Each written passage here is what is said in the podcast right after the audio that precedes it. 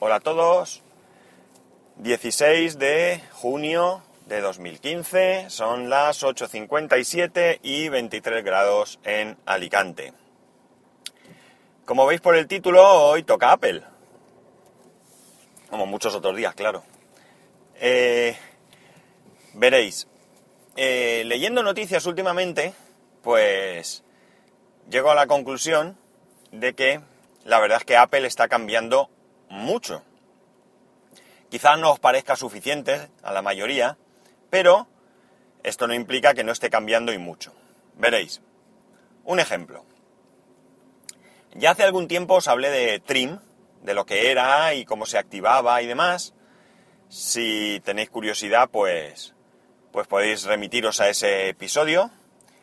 Eh, básicamente, para quien no lo escuchase entonces, Trim es un...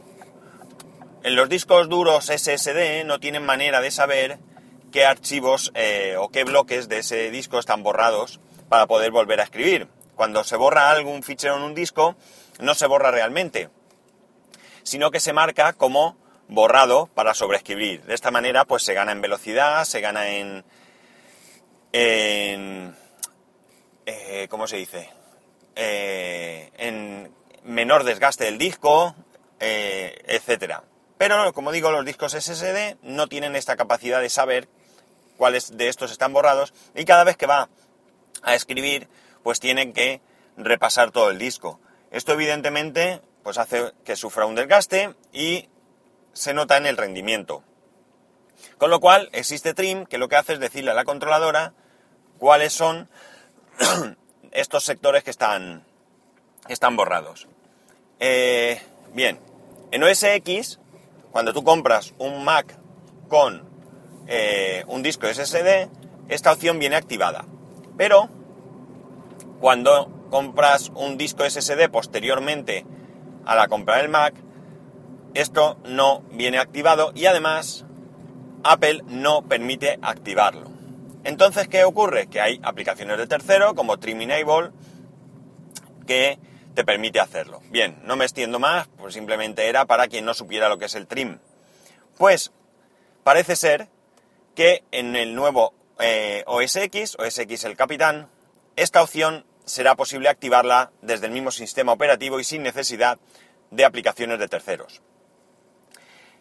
Mm, parece ser que de momento, perdón, hablamos de la beta, de momento, eh, la única manera de activar, bueno, mejor dicho, con los discos de Apple viene activado por defecto, con discos que no haya instalado Apple, discos no oficiales, esta opción no vendrá instalada, perdón, activada, Perdón, jolín, ¿cómo estamos? Pero eh, tú podrás activarla mediante un comando del terminal. Como digo, es una beta y quizá más adelante sea posible que tú eh, tengas alguna especie de check o de botón deslizante o algo, quizás dentro de, de las utilidades de disco o eh, vaya usted a saber, donde puedas hacer esta, esta activación más fácilmente que con un, con un comando de terminal. Mm, esto es un cambio.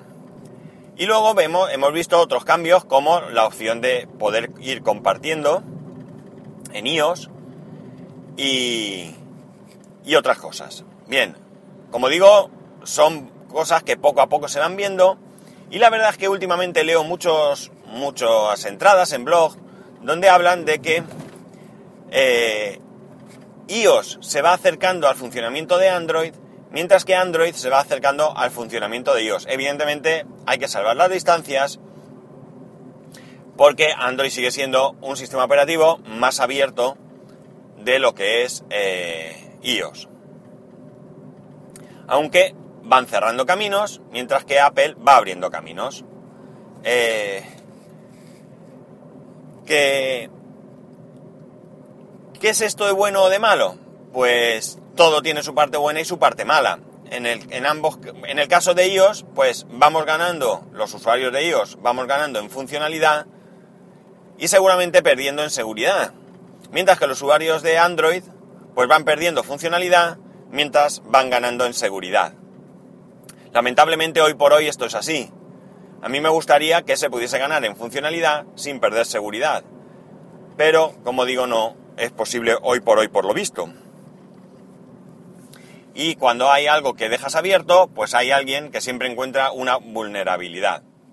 Esto la verdad es que son cosas que me encienden un poco. Pero bueno, eh, yo creo que vamos viendo una apertura de, Apple. Y por tanto, poco a poco, pues cada vez ganando más. resulta que hay cosas curiosas, como por ejemplo, eh, Telegram, eh, tú puedes entrar al carrete y desde el mismo carrete seleccionar una foto y decirle que la comparta con Telegram. Bien, esto está estupendo.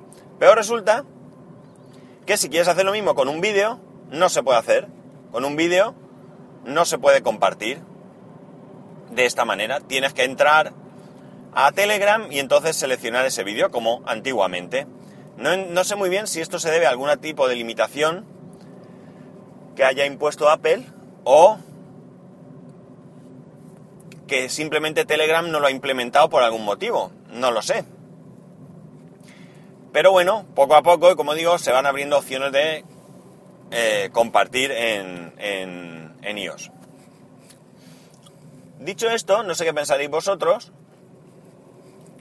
Eh, he estado viendo también algunas cosas sobre el Apple Watch. Yo sigo dándole vueltas.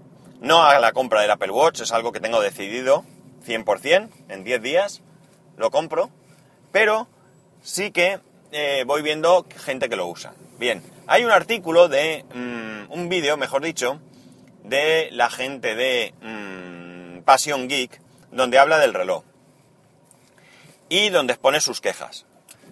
Hay quejas que me parecen sorprendentes. Hoy a lo mejor oír menos ruido porque mirar, voy a un cliente, ya he llegado, no está abierto todavía, ahora miraré el horario, pero eh, para el motorito yo estoy parado. Bien, como digo, eh, lo que voy viendo por ahí es que eh, la mayoría de la gente parece ser que piensa que está ante un producto sensacional, ante un grandísimo hardware, pero que peca de un deficiente software. Resultan cosas curiosas como por ejemplo que supuestamente, según las especificaciones, el Apple Watch tiene un sensor de luminosidad, pero no ajusta el brillo automáticamente sino que tienes que mm, modificarlo tú de manera manual entrando en los ajustes. Pues esto es un fallo grande, porque si ya tienes ese sensor, no entiendo por qué no han implementado algo como esto, que no debe ser muy difícil de hacer.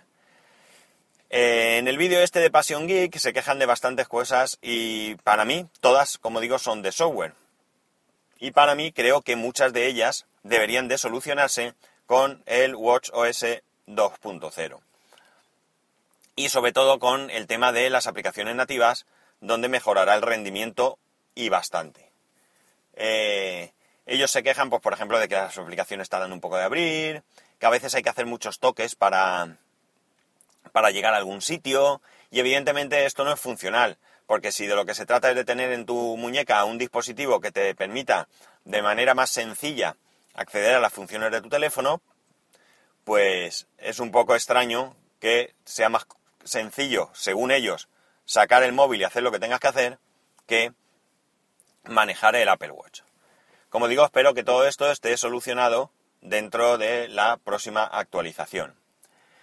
Yo, como digo, voy a comprarlo y la única duda que tengo, o la única cosa que me, la espinita que tengo ahí clavada, no es que yo compre esta primera versión y que en un futuro saquen uno nuevo, sino cuándo lo van a sacar porque ya estamos en junio y el reloj salió en abril. Entonces, si yo lo compro en junio y van a sacar uno en abril, pues la verdad es que ni siquiera es un año. Aunque, evidentemente, lo más probable es que no salga en todos lados a la vez. Aunque la verdad es que no tengo ahora mismo constancia de cómo actúa Apple en, en segundas versiones o terceras versiones o lo que sea. Pero creo recordar que es igual que siempre. Es decir, primero una oleada de países y luego otros. Por tanto, bien, aquí tardaría a lo mejor un año también. Pero a mí no me importa perderme pequeños cambios. El problema es que ahora saquen algo muy, muy superior. Entonces sí que me fastidiaría un poco. Aún así, ya digo, es algo ahí que me hace run run, pero que no va a, determinar el que compre o no compre el Apple Watch. Si es cierto ese rumor de que probablemente el día 19 se podría eh, reservar y que incluso el día 26 lo tendrías ya en casa, pues no tengáis duda que el mismo 19 estaré delante del ordenador esperando que esté a la venta. Y lo último, deciros que parece ser que LastPass, la aplicación de contraseñas, eh, junto con OnePassword que hay para iOS y OS X, parece ser que ha sido hackeada y que las contraseñas se han visto expuestas. Se refiere a las contraseñas principales, no a las contraseñas eh, que tengamos almacenadas. Pero claro, una vez que tenemos la contraseña principal, pues será mucho más fácil acceder a estas otras contraseñas. Por lo tanto, si sois usuarios de las PAS, en cualquiera de sus versiones, pues la recomendación es bien sencilla. No dudéis ni un segundo en ir ya y cambiar la contraseña por otra compleja. Y así evitaréis que os puedan eh, hackear vuestra cuenta. Bueno, no sería ni hackear, porque si tienen vuestra contraseña esto no es hackear. En fin, que poco más, que tengo que trabajar. Hoy es un día un poco diferente porque el cliente estaba muy cerca del cole de, mi hijo y como os he dicho ya estoy aquí.